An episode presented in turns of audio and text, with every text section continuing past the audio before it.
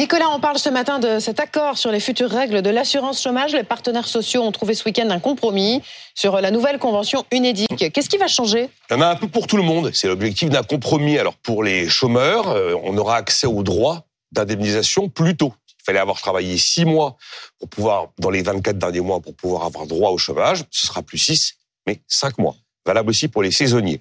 Autre élément positif, la dégressivité pour les cadres. Alors, elle n'a pas été supprimée comme le voulait le syndicat des cadres, mais elle a été adoucie. Au bout de six mois, l'indemnité est revue à la baisse, mais uniquement quand on a moins de 55 ans. Avant, c'était moins de 57 ans. Donc, ça a été un petit peu adouci. Le patronat a obtenu quelque chose, logique, c'est un compromis. Donc, c'est une baisse des cotisations versées par le patronat. Elle n'est pas très importante, cette baisse. Un milliard et demi d'euros au total sur quatre années. Enfin, c'était une attente du patronat. Et dernier élément, là, il y a statu quo, rien ne change pour les intermittents du spectacle. Je le précise parce qu'en octobre, il était peut-être question de durcir les conditions d'indemnisation très particulières de cette catégorie de la population. Alors, ça ne change pas. Nicolas, l'accord UNEDIC prévoit aussi des, des mesures d'économie. Lesquelles? Absolument. Il y en a trois principales pour dépasser ben, le milliard d'économies.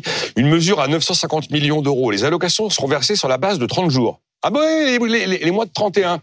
Ce ne sera pas perdu le, le jour de plus, mais ce sera versé en fin de droit et plus au fil à la du fin temps. mars ou à la fin. Ce sera en fin de droit, à la fin des droits euh, à l'assurance chômage, ce qui fait que dans un premier temps, ça permet de réaliser des économies. Après, il y a eu, c'est assez technique, mais on- tout a été mis en place pour éviter les effets d'aubaine dont peuvent bénéficier certains chômeurs qui décident de devenir créateurs d'entreprise. Et puis, il y a 440 millions d'euros qui sont liés à la réforme des retraites. On a reculé l'âge de départ à la retraite, mais tous les éléments d'indemnité propres aux seniors sont également reculés, ce qui mécaniquement permet de réaliser des économies. Bon, c'est définitif, c'est acquis ou ça peut encore être euh, modifié?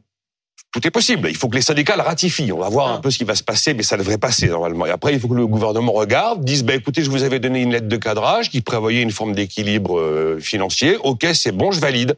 Mais ce qui était important, c'est qu'ils arrivent à un compromis. C'est que les syndicats de patrons et syndicats de salariés puissent montrer qu'ils sont capables de s'entendre dans les Mm. temps par rapport à la lettre de cadrage qu'on leur a donnée pour dire regardez, la gestion paritaire d'un organisme comme l'UDIC par nous, les partenaires sociaux, ça fonctionne parce que leur angoisse évidemment, c'est que l'État mette les mains dessus.